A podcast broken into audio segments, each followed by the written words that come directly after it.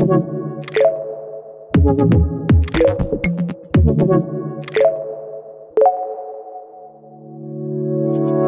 you. Guten Tag und herzlich willkommen. Schön, dass Sie auch heute wieder dabei sind bei Coffee Tea Technology, dem Podcast der Kapsch Businesscom. Mein Name ist Sandra Bayerl und wir melden uns heute aus einem ganz anderen Setting, nämlich aus dem Büro von Willhaben-Chefin Silvia Dell'Antonio. Auch bei uns zu Gast ist Theresa Imre. Sie ist die Gründerin und Chefin von Magda. Sie finden sich also heute hier in einem Dreiergespräch über digitale Marktplätze, Handelsplattformen und Internetshops mit namhaften Vertreterinnen aus der Branche. Silvia Dell'Antonio und Theresa Imre, schön, dass ihr da seid. Hallo. Hallo, freut mich da zu sein. Mhm. Wir heißen ja Coffee Tea Technology und bevor wir über die Technologie und alles, was euer Geschäft so ausmacht, reden, äh, wüsste ich gerne, was wir heute gemeinsam trinken wollen. Ja, ich ähm, meistens tagsüber habe ich Wasser oder Tee. Also insofern äh, würde ich mir jetzt auf einen Kamillentee stürzen. Mhm. Theresa, was hast du? Ich bin trotzdem ein alter Kaffee-Junkie, das heißt, neben mir steht wie sehr oft eine Tasse Kaffee. Und gleichzeitig, weil wir wollen ja auf die Flüssigkeit und den sozusagen auch Wasserhaushalt achten, habe ich ein Bitterschön neben mir stehen. Das ist ein tolles Startup aus Österreich, die im Endeffekt auch italienische Aperitive regional produzieren. Und mhm. ähm, das habe ich eben ganz gern oft neben dem Glas Wasser auch noch ein bisschen Geschmack dazu zu haben. Mhm, Theresa, da, da hören wir schon deine Werte durch. Silvia und Theresa, ihr beide habt äh, Plattformen hinter euch, nämlich zum einen Willhaben und zum anderen Magda.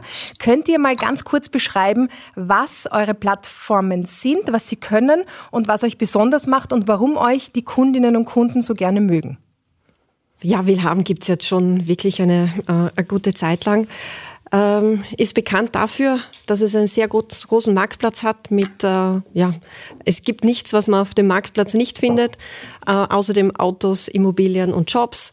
Und ja, die Plattform schafft es, ähm, Angebot und Nachfrage zusammenzubringen. Also äh, viele Österreicherinnen und Österreicher, die ähm, verkaufen wollen, also Private überwiegend, die verkaufen wollen und die kaufen wollen. Mhm. Und das liegt im, äh, im Kern unserer Plattform. Mhm. Wie lange gibt es das schon?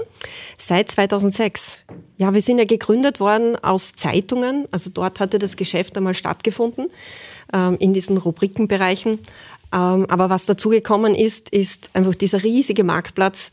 Das ist wirklich ein Bereich, der durch Willhaben eigentlich erst erschlossen wurde. Mhm. Diese Millionen von Produkten hätten in keiner Zeitung Platz gehabt. Das stimmt, das stimmt. Marktplatz, äh, Theresa, das hast du auch, aber ein bisschen anders ein bisschen anders, aber die Grundidee von Magda ist sogar aus ganz ähnlichen Überlegungen wie der Marktplatz von Willhaben entstanden.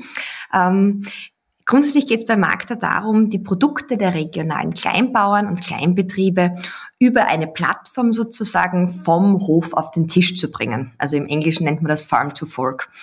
Und das Lustige bei Magda ist, wir haben gestartet mit einer reinen Marktplatzplattform, die gibt's auch heute noch unter abruf.magda.at und da stellen die Kleinbetriebe ihre Ware sozusagen selber online rein, machen Produktfotos, beschreiben die und ähm, haben dadurch natürlich an das Internet einen Zugang zu einem viel größeren Kundensegment.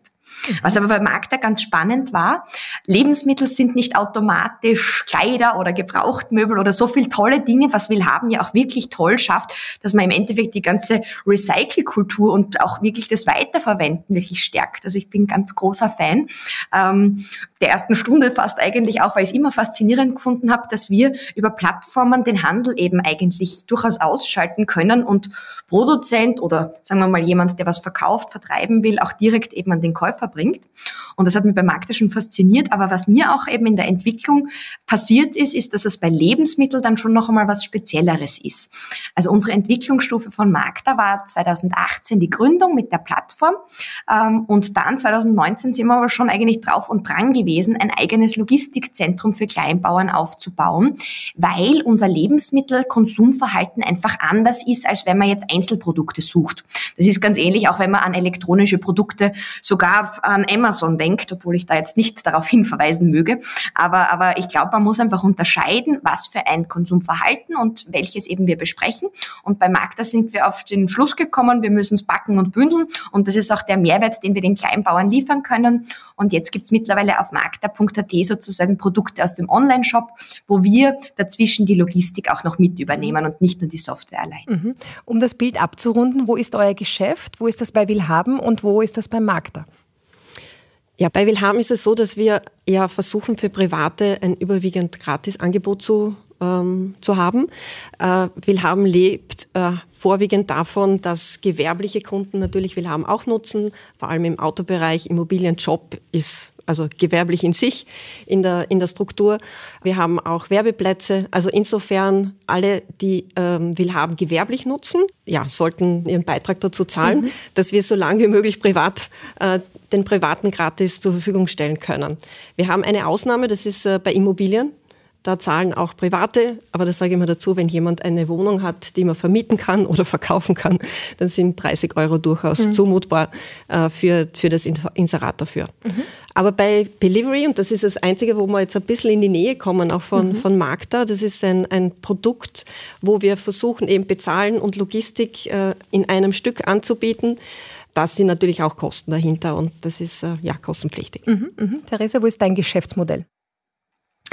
Ähm, also grundsätzlich finde ich es auch toll, dass es so Plattformen gibt, wo wir, äh, Private letztendlich im Sinne der Sharing Economy, kann man fast dazu sagen, auch wirklich einen ganz anderen Wirtsch Miteinander Wirtschaften ermöglichen. Das heißt, das ist wirklich auch, finde ich super, dass das Willhaben so macht.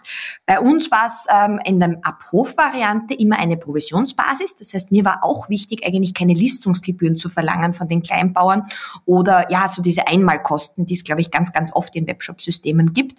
Äh, bei Markta ist es so, dass wir eben im Abruf einen Provisionsbeitrag bekommen haben. Das waren 17 Prozent, die an uns gegangen sind und der Rest ist eben eins zu eins vom bäuerlichen Betrieb sozusagen ähm, dort angekommen. Das ist auch für mich ein ganz, ganz großes Thema im Lebensmittelsektor, dass es mir sehr stark um die Transparenz der Preise geht und wer verdient eben was in unseren ganzen Geschäftsmodellen.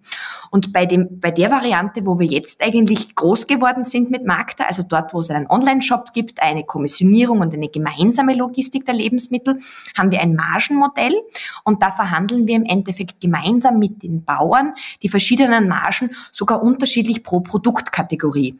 Um einen kleinen Einblick zu geben, die Butter, wenn man sie in einem Handarbeitsverfahren, wie wir mit unseren Bauern das Ganze machen, herstellt, hat so einen hohen manuellen Einsatz und letztendlich auch ähm, durchaus einiges an Milch, das dafür notwendig ist. Dementsprechend, das, das Produkt ist, kann niemals mit der Butter im Supermarkt verglichen werden.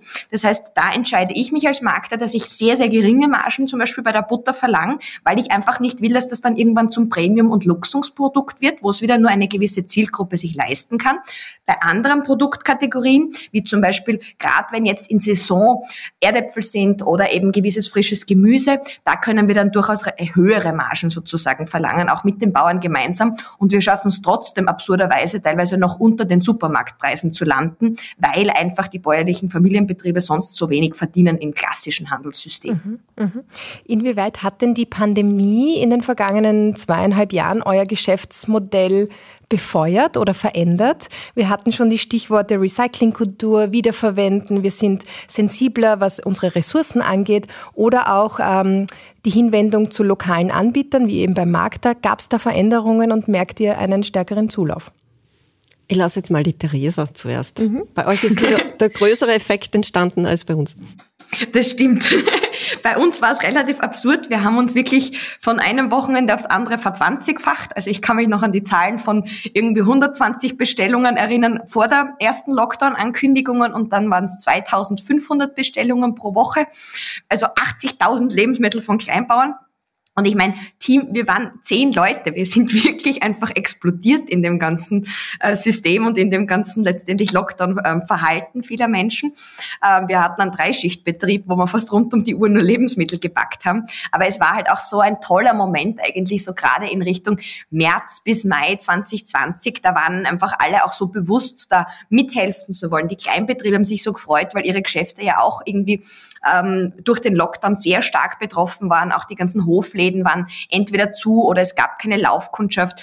Äh, wir haben Rückmeldungen gehabt, die wirklich ihren ganzen Umsatz dann über uns abgewickelt haben in diesen ersten drei, vier Monaten. Also das war wirklich ein richtig, da hat man wirklich gemerkt, warum man es auch macht von unserer Seite, weil mhm. uns geht's ja eben wirklich darum, den Mehrwert auf den Betrieben zu schaffen. Und das, das war richtig ein tolles Geschenk auf einer Ebene, obwohl wahrscheinlich niemand kaum die Pandemie so beschreiben würde. Mir hat's aber umgekehrt gezeigt, wie viel trotzdem Miteinander und Wertschätzung für die Dinge oftmals da sein kann. Wir sind oft in einer, glaube ich, aktuellen Zeit mit so vielen Themen belastet ähm, und können uns oftmals gar nicht darauf konzentrieren, ähm, was wir einkaufen, wie wir es einkaufen. Also ich glaube, da, da ist ein genereller Shift auch in der Gesellschaft mit Corona sicher passiert. Obwohl mhm. ich nicht weiß, ob er langfristig immer haltet, muss das ich auch Das ist die Frage, sagen. die niemand beantworten kann. Mhm. Mhm. Silvia? Ja, in, in, unserem Fall war es so, ähm, wir haben es wir haben's gemerkt, aber wir merken es beim Traffic. Also weniger jetzt auf Personen oder sozusagen, weil wir nicht manuell dahinter arbeiten. Wir haben es unglaublich gemerkt beim Traffic und haben eigentlich die ganze Pandemie und die ganzen zwei Jahre auf, äh, auf dem Traffic mitverfolgen können, was in Österreich passiert. Was und gerade was die, gebraucht wird. Ja, was gebraucht wird und was die Österreicher und Österreicher beschäftigt. Ähm, zu Beginn eigentlich ein Einbruch, mhm. weil da ging es darum, Lebensmittel zu kaufen und ich nenne es die Klopapierphase, wenn mhm. ich ganz ehrlich bin.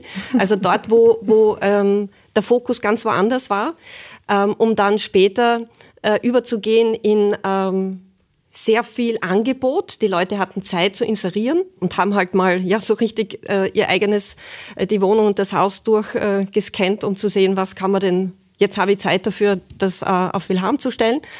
Und dann wirklich ganze, den ganzen Nachfragezyklus, der geprägt war, auch von, ich kann es jetzt nicht äh, stationär mhm. kaufen mhm. und aber auch, äh, wo es Mangel gab. Also da konnte man schon kaufen, aber es war nirgends zu bekommen. Fahrräder, Skitourenausrüstungen, ähm, alles was Outdoor-Aktivitäten mhm. waren, die hatten einen unglaublichen Hype und äh, es war teilweise halt nicht zu kriegen und deswegen war gebraucht eine unglaublich tolle Alternative zu dem mhm. Zeitpunkt da denke ich auch, dass es einige Österreicher und Österreicher, die es vorher noch nicht so gesehen haben, plötzlich erkannt haben, was, mhm. was äh, in Wilhelm steckt. Mhm. Aber wir haben auch die Nähmaschinen gesehen. Ja. Also plötzlich tauchen bei den Keywords Nähmaschinen auf. Und der, was ist ja, das war die Phase, wo die Masken genäht wurden, weil es noch keine Masken gab. Ich war also auch dabei. Sie, ja, na, lerne ich jemanden kennen, das ist wirklich so gemacht. Also wirklich faszinierend, weil die Breite von Willhaben, ja, es waren halt nicht nur mhm. Lebensmittel, mhm. sondern da, da sind wir sehr gut und komplementär unterwegs, sondern eben das ganze andere Spektrum. Wir haben aber auch gemerkt, weil wir mit sehr viel mit gewerblichen Kunden zu tun haben, die Herausforderungen im Autohandel. Mhm. Es gibt äh, jetzt, wo es äh, sozusagen das, äh, die Supply-Seite, dass das Angebot zurückgegangen ist, äh, was es mit den Autohändlern tut, in einer Phase, wo niemand Autos besichtigen mhm. konnte oder Probe fahren konnte oder Wohnungen besichtigen, also auch ähnlich wie die Abhofverkäufer, mhm. die nicht mehr wussten, wohin mit ihren mhm. Sachen. Mhm. Jetzt haben wir gehört, was die vergangenen zwei Jahre für den, mhm. ähm, für den Handel oder für den Marktplatz im Internet bedeutet haben. Ich möchte euch einen Einspieler ähm, zeigen oder anhören lassen von Theresa Schleicher. Sie ist eine Retail-Spezialistin beim Zukunftsinstitut und sie spricht über die Trends und Zukunft im Handel. Wir sehen auch, dass sich der Handel immer stärker mit dem Kunden vernetzt. Und äh, dadurch bekommt der Kunde immer mehr vom Unternehmen mit und auch eine stärkere Nähe zu den Themen. Äh, dadurch entstehen aber auch digitale Services, ähm, die für den Kunden heute gar nicht mehr wegzudenken sind. Inwiefern habt ihr diesen Community-Gedanken in eurem Geschäftsfeld mit dabei? Theresa, du hast es schon angesprochen. Ähm, man hat sich gefunden, man versucht auch dem Händler und dem Bauern näher zu sein. Da bildet sich sowas wie eine kleine Gemeinschaft. Und wie ist das dann auch bei Willhaben? Ja, ich glaube, äh, das war sogar bei Markdorf sogar von der Gründungsstunde immer schon mitgedacht. Also wir haben uns ja auch über ganz am Anfang wirklich so ein Crowdfunding sozusagen finanziert. Da haben wir auch von Stunde Null schon Gutscheine für die bäuerlichen Produkte verkauft, bevor wir überhaupt die Plattform hatten. Und das war, glaube ich, ein relativ smarter Ansatz, weil wir einfach früh die Community und in dem Fall natürlich die Kunden auf beiden Seiten, also die Landwirtinnen und Landwirte, wie halt ähm, ja äh, du, ich und jeder, der halt Lebensmittel isst, äh, einzubinden, auch in unseren Überlegungen und Entwicklungen. Also ich glaube, das ist sicher ein, ein Zugang, den, den ein Startup natürlich eher mittlerweile einfach macht, dass man halt versucht, möglichst ähm, möglichst nah am Kunden zu entwickeln, möglichst genau zu überlegen, sozusagen, was sind die Bedarfe und Wünsche ähm, und nicht jetzt aus dem eigenen heraus oft zu überlegen, ah, das wäre cool, sondern wir haben, also ich glaube, das macht Magda auch stark, dass wir dieses Know-how ähm, teilen mit beiden Seiten. Das heißt, auf der einen Seite ist es ganz oft, dass, dass die Lebensmittelbetriebe durch die jetzigen Handelsstrukturen gar nicht wirklich einen Zugang zu den Endkunden haben. Sie wissen nicht, schmeckt es, schmeckt es nicht, äh, sind da andere vielleicht auch Verpackungsstandards gewünscht und so weiter. Und da sehe ich einen Mehrwert auf unserer Seite, dass wir sagen, dieses ganze Wissen sammeln wir, bündeln wir und geben wir an unsere ganzen Partner auf der Produktionsseite auch weiter. Und ich finde, das zeigt viel mehr noch Community. Da geht es eben nicht nur darum, ähm, Kunden auf einmal jetzt als die Community zu bezeichnen, weil das ist, glaube ich, sogar etwas, was in der Startup-Bereich sehr stark passiert, sondern mir geht es wirklich darum zu überlegen, wir als Gesellschaft, wo wollen wir uns hinentwickeln und was braucht es dafür? Und das ist halt oft der Austausch, der das Wesentlichste ist. Und ich glaube eben auch sehr stark, weil jetzt das Zitat gekommen ist, es wird sich der Handel da sicher auch sehr stark noch einmal drehen, weil wir merken mit den ganzen Learnings, die wir digital erfassen können, das ist sehr ähnlich, wie die Silvia jetzt gemeint hat, in Richtung auch die Keyword-Suche. Es ist irrsinnig spannend, was wir eigentlich an Wissen erfahren und an Verhaltensmuster durch diese digitalen Plattformmodelle. Das Spannende ist, das jetzt natürlich auch in wirkliche lokale Strukturen zu übertragen und eigentlich das Wissen durchaus zu teilen in einer Form. Mhm. Kann ich eigentlich nur bestätigen. Also wir haben ja ganz viele sehr unterschiedliche Kundengruppen. Also wir haben ja äh, private, aber auch gewerbliche Kunden. Ja? Und äh, wir bringen die zusammen, aber private sind auch Inserenten und äh, Käufer. Also insofern ein bisschen äh, vielschichtiger. Wir merken es aber, haben es ganz stark gemerkt, auch in, äh, in dieser Pandemie. Und so haben wir uns schon immer verstanden als eine Plattform oder auch wir haben ja einen äh, großen Verkaufsteam, also die die Kundenbetreuung machen ein Hilfeleister zu sein, also Hilfesteller auch, wenn es darum geht, in diese digitale Welt zu gehen, zu erklären, was das am anderen Ende der User, also sozusagen der Kunde unserer Kunden so braucht und da ein Vermittler zu sein. Also das sehe ich sehr ähnlich wie du, Theresa, dass das unsere Leistung ist, zudem, dass wir eine Plattform zur Verfügung mhm. stellen, die diese beiden Austausch sozusagen zu, zusammenbringt. Mhm. Mhm. Und natürlich ist da ganz viel äh, digitale Kompetenz dahinter, dass das möglich ist. Äh, wir haben ja auch schon ähm, ja, auch Erlebnisse, wo das nicht so funktioniert hat. Ich sage jetzt nicht Kauf aus Österreich. ähm, aber ja, also da liegt ein großer, ein großer Teil darin und dann gibt es natürlich auch die, die User und ob man da jetzt Community sagen kann dazu, ich glaube, die sind schon immer noch sehr individuell, aber es passieren glaube ich, sehr tolle Erlebnisse mhm. teilweise, wenn es zu diesen Übergaben kommt. Und da hört man immer ganz, ganz süße und entzückende Geschichten, was da passiert. Da wird man auch gleich zum Essen eingeladen zum Teil. Also ja, ich, ich, wir sind große Willhaben-Fans, sage ich jetzt unter uns. Und das ist ähm, oft eine, eine echte Bereicherung auch. Ähm, Silvia, du hast gerade angesprochen, dass die Technik und IT natürlich eine Basis dafür ist, dass eure Plattformen funktionieren. Und wir wissen, wenn die Technik nicht flutscht, dann ist wirklich vieles im Argen. Ähm, man muss das ja auch laufend weiterentwickeln und die IT und Services, die dahinter stecken, müssen auch immer up-to-date sein und das muss laufen. Wie schwierig ist es, das im Hintergrund ähm, up-to-date zu halten? Wie groß sind eure Technikeinheiten, äh, eure Abteilungen hier und wie gewährleistet ihr, dass diese Dienste auch tatsächlich immer, immer, immer funktionieren? Ja, ja. das, ist, das ist die große Herausforderung. Ähm, ich muss sagen, wir haben es in der Vergangenheit ganz gut geschafft, weil auch wenn wir jetzt 300 Köpfe sind, es mag riesig erscheinen, aber wir sind klein im internationalen Kontext. Also das muss man einfach sagen. Unser Mitbewerb ist international. Da weiß ich nicht, also Theresa, ich, das habe ich in eurem Kontext noch nicht so gedacht, muss ich sagen, bei Lebensmitteln, aber in unserem Fall ist es international. Und sich da dann gegen Silicon Valley-Riesen äh, die GAFAs der Welt äh, behaupten zu können mit 300 Köpfen, ist dann trotzdem eine Herausforderung. Insofern müssen wir immer die richtigen Dinge herausfiltern. Also wir müssen wissen, was wir tun und was wir nicht tun können, weil es sich einfach nicht ausgeht. Und das haben wir in der Vergangenheit ganz, ganz gut geschafft, diese Balance ähm, hinzukriegen. Und ja, also Wilhelm hat unglaublich viele Zugriffe, also das äh, leistungsfähig zu halten ist eine Herausforderung, aber auch sich ständig weiterzuentwickeln, weil, wie gesagt, unser Wettbewerb ist ähm, international und wir müssen da, wir müssen mithalten. Wir müssen in der Lage sein, weil gerade bei digitalen Angeboten ist es ja nur uh, one click away, mhm. sich was anderes zu suchen. Wir müssen da dranbleiben. Deswegen haben wir auch zum Beispiel Delivery entwickelt. Uh, wir waren dann total verzweifelt, weil uh, es war der Lockdown und wir haben gesagt, jetzt hätten wir das eigentlich haben müssen und kein Kontakt und so weiter. Aber es ist eine große, eine große Herausforderung, bleibt aber auch ähm, etwas, wo ich sage, das, äh, man braucht die Kompetenz des ganzen Unternehmens, ganz viele Spezialisten, die immer wissen, was mhm. das Richtige mhm. ist. Das äh, Wilhelm ist ja nicht so gut wie ich, sondern wie 300 Leute, äh, die wirklich super qualitativ hochwertig arbeiten und ähm, ja, in dem Zusammenspiel versuchen wir das auch immer äh, herauszuarbeiten. Mhm. Theresa, ohne Technologie und IT geht gar nichts. Na, und mich beruhigt, dass es sogar auch auf eurer Seite in, der in dem Konstrukt auch noch eine Challenge ist, weil natürlich mir geht's, also das ist mein Alltag, das mich damit auseinanderzusetzen. Wir haben, ich habe mir früher auch immer gedacht, wir programmieren einfach wirklich Magda gänzlich selber. Wir haben auch ein eigenes IT-Team von fünf Leuten. Nur jeder, der weiß, was heißt, eine ganze Plattform zu programmieren, schmunzelt eh schon, wenn man weiß, man macht das mit fünf Personen.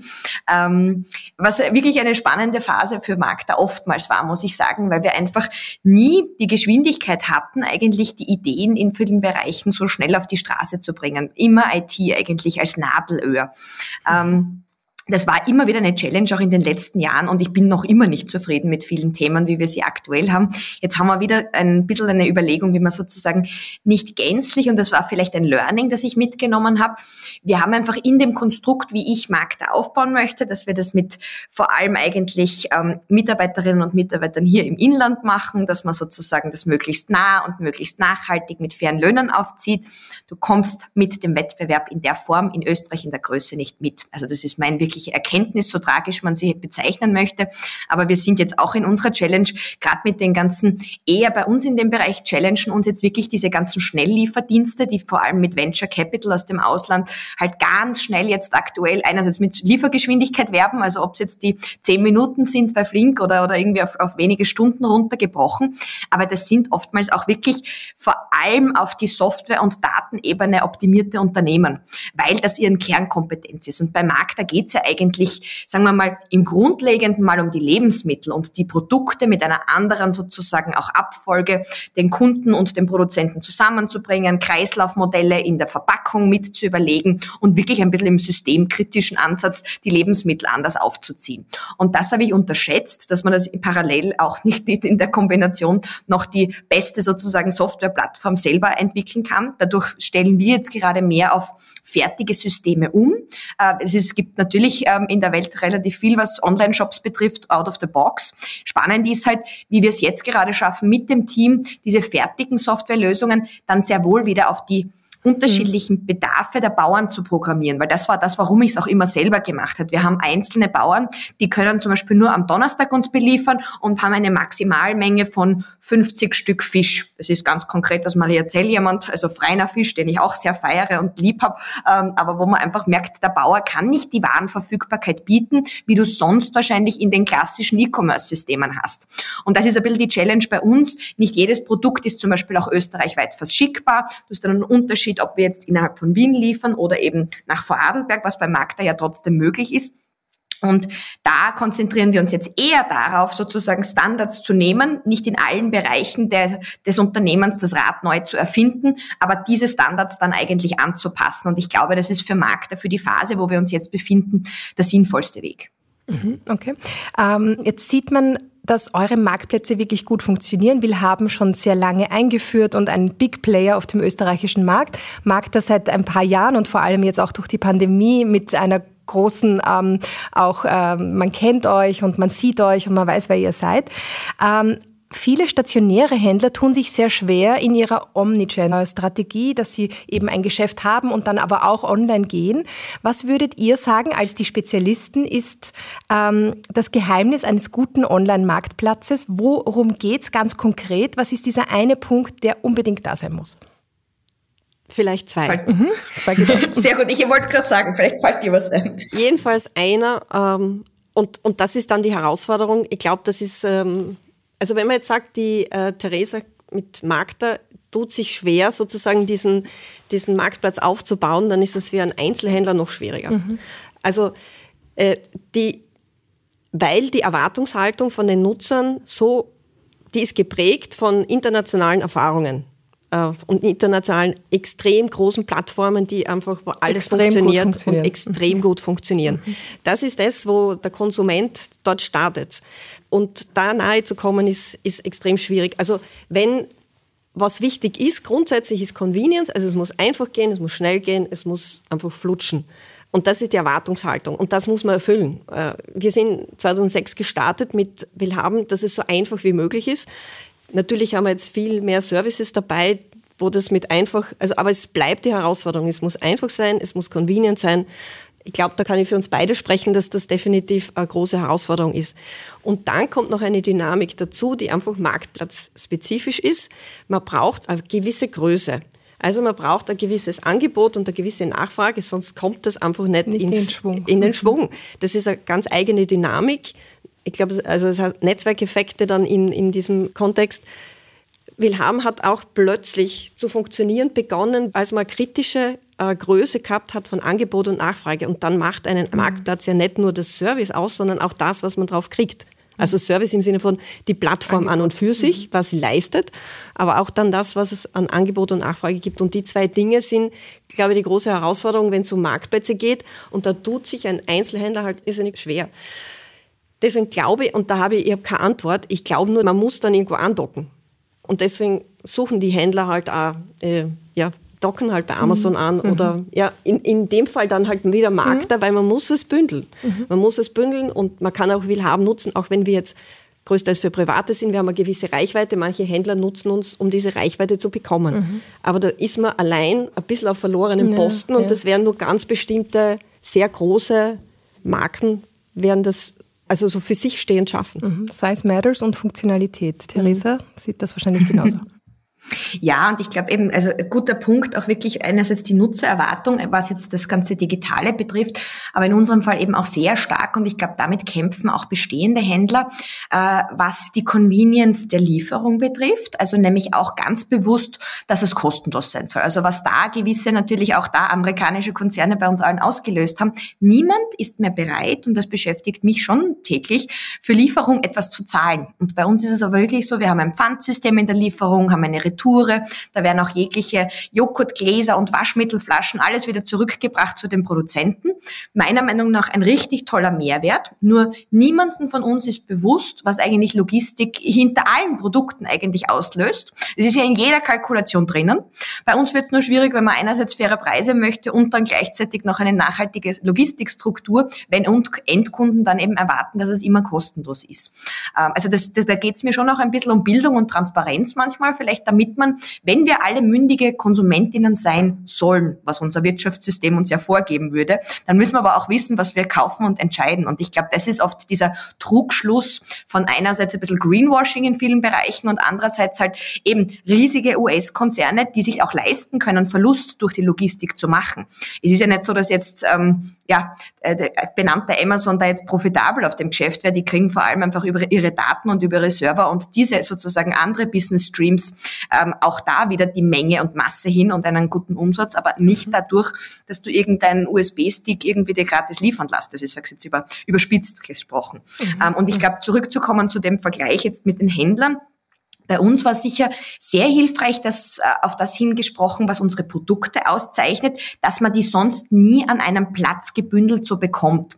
Und ich glaube, wenn man jetzt sehr stark zum Beispiel im Lebensmittelbereich in den LEHH hängt, ob du jetzt, klingt blöd, aber zur, in der Stadt mit der meisten Supermarktdichte Europas, was Wien ist, ob du jetzt 15 Meter weiter sozusagen dir eh schon drei Geschäfte aussuchen kannst oder dir es nach Hause bringst, ist wahrscheinlich da der Mehrwert des Onlinehandels nicht so stark gegeben wie in unserem einem Fall, wo du Produkte bekommst, die du sonst mit dem Auto, sagen wir mal, am Land abgrasen müsstest und vom Bauernhof zu Bauernhof fahren müsstest. Mhm, mhm, mhm. Aber es, es bleibt im Grunde genommen beim Marktplatz. Also wenn man es jetzt offline denkt, also sozusagen mhm. nicht digital, dann hat es früher mal einen Marktplatz in jedem Ort gegeben. Stimmt. Und ähm, man hat auch dort die Geschäfte gebündelt. Also genau. ich glaube, in der digitalen Welt ist es jetzt gar nicht so viel anders. Man muss es trotzdem irgendwie bündeln, damit sozusagen der Zustrom da ist. Ich, ich liebe sie nicht, die Shopping Center, aber sie sind im Grunde genommen auch, auch so eine Art von, von Bündelung. Mhm. Und ich glaube, in der digitalen Welt muss man das ähnlich verstehen mhm. äh, und nicht allein sich sozusagen diesen Weg suchen. Mhm. Weil, äh, die Kunden ja. suchen auch ein, eine Angebotsvielfalt. Richtig. Mhm. Jetzt ist das Wort Daten schon öfter gefallen. Äh, Daten und Daten sammeln möchte ich kurz ansprechen sprechen. Welche Rolle spielt das bei euch? Wie gut kennt ihr eure Kundinnen und Kunden und wie nützt ihr dieses Wissen um die Kunden? Also theoretisch haben wir un haben wir unendlich viele mhm. Daten, aber man muss das ja auch mal, man muss sie verwerten, verwerten mhm. richtig. Ähm, insofern viel zu wenig, weil es natürlich, also mal abgesehen davon, dass man natürlich mit Daten so umgehen sollte, wie man umgeht, also die bleiben alle bei Willhaben, aber es würde helfen, unser Angebot einfach noch äh, besser äh, auf die Bedürfnisse zuzuschneidern und dort verwenden wir es überwiegend.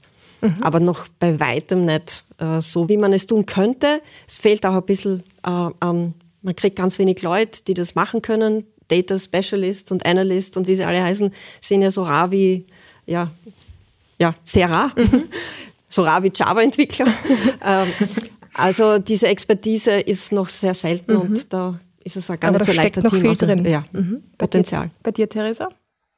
Ja, auch, auch total ähnlich. Ich bin oft überrascht, ähm, letztendlich schon mit den Erkenntnissen, wenn wir uns wieder ein paar Stunden hinsetzen und wieder ein paar Hypothesen, die wir halt haben, mit den Daten überprüfen. Das ist super spannend auch. Aber es kostet erstens wirklich wahnsinnig viel Zeit, das auch regelmäßig zu machen. Du brauchst wirklich fast, fast wirklich eine Person, die dafür abgestellt ist. Und da muss man eben in der wirklichen Unternehmensphase immer wieder schauen, was kann man sich halt in welcher Form leisten oder was findet man eben auch. Also ich glaube schon, dass wir durchaus in Europa Europa oder ganz speziell Österreich schon ein Problem, teilweise auch, auch in Bezug auf das Know-how haben, ähm, die Leute auch am Standort zu halten, zu binden, die vielleicht jetzt eben mehr mit diesen internationalen Erfahrungen auch, auch wiederum in Österreich das Ganze umsetzen wollen. Wir, brauchen halt irgendwie auch da mehr Diversität in dem Ganzen, dass es nicht alle nur in Silicon Valley sozusagen streamen und dann da automatisch die Big Four immer mehr stärken. Ich, ich merke auch durchaus, dass wir viele Mitarbeiter und Mitarbeiterinnen ansprechen oder Bewerberinnen, die bewusst aus dem System aussteigen wollen, bei Konzernen waren und sagen, so mein Job, es reicht irgendwie, ich mag was Sinnvolles machen, ich mag einen Beitrag leisten. Aber das ist trotzdem halt auch noch natürlich mit den äh, unterschiedlichen ja, Anforderungen, die der Standort Österreich mit sich bringt, äh, sicher eine Challenge, wie wir uns da generell in Europa, glaube ich, aufstellen werden. Mhm, mhm. Ich möchte noch einen Blick in die Zukunft machen und ähm, wieder ein Zitat des Zukunftsinstituts einspielen, nämlich von Theresa Schleicher. Und sie spricht über die neue Generation, die ja schon Z heißt, und sagt uns, wie die so umgehen mit Handel, Einkaufen und Shoppen. Die Generation Z ähm, ist ganz anders als die Generation Y. Die Generation Z ist äh, extrem kreativ, extrem offen und extrem nachhaltig. Und wir sehen das an der Fridays for Future äh, Bewegung und äh, das macht die Generation ja auch extrem aus. Äh, sie gibt sich nicht mehr mit banalen Antworten zufrieden, sondern stellt kritische Fragen und versucht, Dinge auch selbst zu verändern. Und das wird sich im Handel sehr, sehr stark zeigen.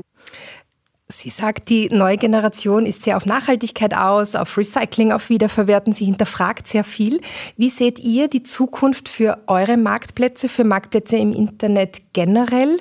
Wer wird sich da auch in Zukunft noch viel stärker hervortun können? Und was heißt das alles für den stationären Handel? Starte ich mal los.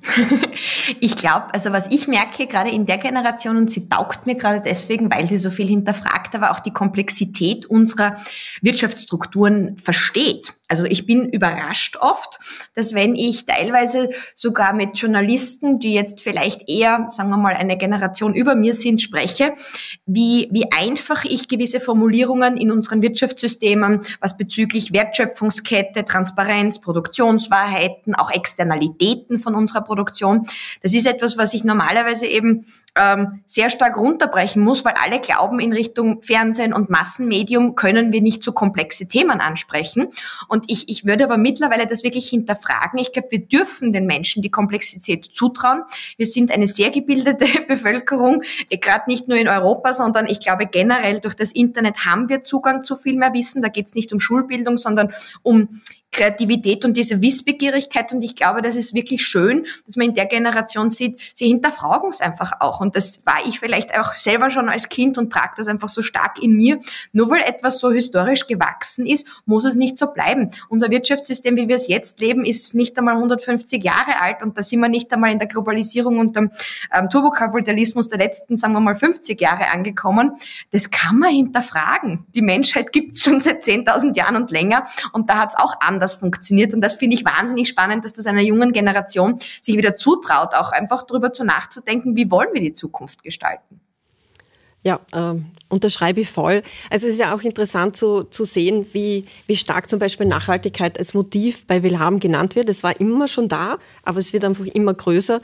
Das Schnäppchenjagen war es vielleicht äh, eher noch sozusagen bei der Gründung, aber es verschiebt sich ganz stark halt äh, immer stärker in diese Richtung. Ich bin auch fasziniert von dieser Generation, die da heranwächst, äh, weil sie ja teilweise ganz anders tickt. Also auch wenn man jetzt so als Arbeitgeber mit, mit diesen Leuten diesen Leuten. so, ähm, aber mit den Jungen, die fordern dann schon, mhm. äh, auch als, als Arbeitgeber und wir nehmen das ja sehr ernst. Wir sind ja Great Place to Work und so, also wir verstehen uns auch wirklich als guter Arbeitgeber und es ist so mein innerer Purpose, wenn einen Arbeitsplatz zu schaffen, wo Leute gern arbeiten und so. Und in der Auseinandersetzung mit dieser Generation entstehen noch einmal wieder neue Dinge. Nur vier Tage zu arbeiten und nicht fünf und also Zeit für die Familie zu haben, für Hobbys zu haben, äh, für Dinge, die auch noch einmal Purpose schaffen in ihrem Leben. Das ist uns schon sehr spannend.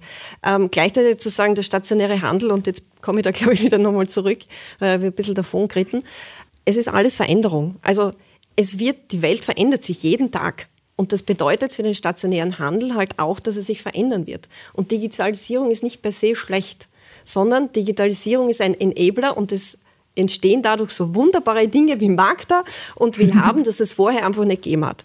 Und so würde ich das gern sehen als, als eine Chance. Es entstehen neue gute Dinge und äh, wenn man das, wenn man es so betrachtet, dann werden Sachen abgelöst durch, durch etwas Neues, das vielleicht und hoffentlich noch viel besser ist. Und das, das ist mein Zustand dazu. Ähm, aber ja, man kann natürlich immer vor Veränderung Angst haben und das ist, das ist ähm, auch Krise. Ne? Krise macht Angst, aber es ist die Chance zur Veränderung. Und wenn man es von der Seite sieht und äh, dem Ganzen eher den Drall gibt, dann glaube ich, können gute Dinge entstehen. Mhm. Ich danke euch mal für den wunderbaren Einblick in euer Geschäft. Der März ist ja auch der Monat, wo der Internationale Frauentag stattfindet, am 8. März. Den haben wir jetzt kurz äh, schon versäumt, aber hier sitzen zwei Chefinnen, ähm, die Geschäftsführerin von Willhaben und die Gründerin und Chefin von Magda. Und ich wüsste gerne, wie ihr diesen Internationalen Frauentag seht und was ihr unseren Hörerinnen und Hörern mitgeben wollt, wie man denn so auch als Frau und Chefin quasi seinen Mann steht und sich durchsetzt in der harten Geschäftswelt? Das ist eine Frage, die ich seit 15 Jahren stelle, solange ich Journalistin bin, aber ich muss sie irgendwie immer noch stellen. Genau. Hm? Und deswegen, das ist das Problem. genau, das ist, solange wir diese Frage noch brauchen und ich würde gern, ich, ich würde gern meine Frau, also die Frau stehen, nicht den Mann stehen, weil dass ich diesen Job mal machen werde, habe ich, äh, habe ich nie im Leben gedacht. Für mich sind Manager immer irgendwie Leute in Anzügen gewesen, die einen Chauffeur haben und irgendwo vorfahren. Also das hat überhaupt nichts mit mir zu tun gehabt. Insofern ist es nach wie vor total wichtig, ähm, dieses Bild anders zu prägen. Ja, wenn wir da gute Beispiele oder Beispiele dafür sind, gut will ich jetzt gar nicht sagen, aber dann finde ich es richtig. Wir brauchen das halt jetzt noch und insofern ist es gut, darüber zu sprechen. Ja, was, was sagt man? ja, mutig sein, Dinge einfach ausprobieren. Das etwas, das Zögern von Frauen, das ähm, hört man ja immer wieder, dass man dreimal überlegt, ob man das sich jetzt zutraut oder nicht. Ich finde es auch bis zu einem gewissen Grad okay, es macht uns auch aus. Vielleicht äh, machen wir Dinge deshalb auch besser. Also ich würde sagen, dass man das auch nehmen sollte als Chance, Sachen anders zu machen. Vielleicht nicht so mit der Brechstange überall durch, sondern ja. Also insofern, ja, aber manchmal dann halt über den eigenen Schatten springen und äh, Dinge einfach angehen. Mhm. Mhm. Theresa? Ja, bin auch bei allem dabei, was da gesagt wird. Und gleichzeitig, ich sehe es eben auch in, in den verschiedenen Bereichen. Es ist noch so notwendig, dass wir das ansprechen. Wir sind wirklich davon entfernt. Ich glaube, es ist witzig, nämlich wenn ich oft das auch unter Freunden diskutiere. Ich glaube, gerade in meinem Freundeskreis, da sind wir alle absolut in der Wahrnehmung gleichgestellt. Da gibt's keine Unterscheidung. Also vielleicht jetzt in gewissen Scherzen und Mustern, aber sicher nicht in dem, was wir machen können. Sobald es aber dann sehr wohl dieses Glass-Ceiling-Thema ist, und das sehe ich jetzt schon mittlerweile auch in der Rolle, wo ich sage, ähm, ich bin Geschäftsführerin, Gründerin, muss da auch in ganz anderen natürlich auch Investmentgesprächen unterwegs sein. Das ist ein politisches Thema. Also da verstehe ich mich jetzt mittlerweile wirklich in einer Rolle, wo es absurd ist, wie wenig Frauen in dem Bereich sind. Auch gerade im digitalen Startup-Bereich, wenn es eben um größere Skalierungsmodelle gibt, sind das teilweise, glaube ich, in Österreich nicht einmal zehn Prozent die äh, Unternehmen, die von Frauen gegründet werden und der Rest ist eigentlich eine männlich besetzte Domäne. Und das ist ein bisschen die Gefahr, die ich sogar in der ganzen digitalisierten Blase, sage ich einmal, noch mehr sehe. Auch alles, was aus Silicon Valley heraus entwickelt wird, ist jetzt, um es überspitzt zu sagen, White Male Dominance und auch der Blickwinkel, was will der User, die Userin, ähm, im Endeffekt bekommen. Das heißt, ich glaube, unsere Art, wie wir momentan auch Führungen im Endeffekt global gesehen besetzen, ob das jetzt eben männlich geprägte Denkmuster sind, Effizienz, Straightness, möglichst schnell, möglichst billig, möglichst geil. Entschuldigung, ich bin überspitzt, weil ich habe auch weiß auch, dass Feminismus auch Männer weicher machen darf, sondern und eher es um andere Werte geht, wie dieses ganze Thema der Sharing Economy, eines Miteinanders, eines Gemeinsamens. Da ist es vielleicht auch ein bisschen eine Möglichkeit natürlich mit anderen Führungsstilen eben diese patriarchalen Strukturen durchaus aufzubrechen. Aber es ist noch ein weiter Weg und ich wundere mich, dass es 2022 auch mir eigentlich noch so stark auffällt, mit welchen Fragen ich oft konfrontiert werde, gerade im Bereich eben Wachstum, Startup, Bewertung. Also das ist alles so männlich geprägt in der Art und Weise, wie eben unser, unser Kapitalismus letztendlich auch funktioniert. Ähm, ja, dass es an der Zeit ist, andere Faktoren auch eigentlich anzusprechen. Und ich glaube, das wäre durchaus ein Hebel, dass man eben nicht nur rein immer diese zahlenbasierten monetären Werte, weil das ist einfach das meiste, äh, woran sich die meisten messen, sondern dass man eben versucht, auch Dinge zu quantifizieren, die vielleicht sonst nicht normalerweise drinnen wären. Eben wie, wie sogar im Care-Sektor ganz oft ist, in der Pflege. Das sind ganz oft Dienstleistungen, Wertleistungen, die ganz oft Frauenthemen sind. Und ich glaube, wenn wir wirklich halt Systemveränderung brauchen, müssen wir den Dingen halt auch mehr Wert geben. Und ich glaube, das sind die Aufgaben, die wir als Frauen sicher mehr pushen werden in der nächsten Zeit, als dass es wahrscheinlich von den Männern an sich kommt. Und deswegen ole und stolz drauf sein, dass wir es anders machen. Da ist viel in Veränderung und auch viel zu tun. Ich sehe, ihr seid da voll dabei und dran. Herzlichen Dank Silvia Dell'Antonio von Willhaben.at und Theresa Imre von Magda. Liebe Hörerinnen und Hörer, das war Coffee Tea Technology, der Podcast der Kapsch Businesscom. Schön, dass Sie auch heute wieder dabei waren. Schalten Sie wieder rein. Es gibt uns regelmäßig, nämlich monatlich und wir freuen uns, wenn Sie uns wieder besuchen. Bis dahin machen Sie es gut, noch einen schönen Tag und auf Wiederhören.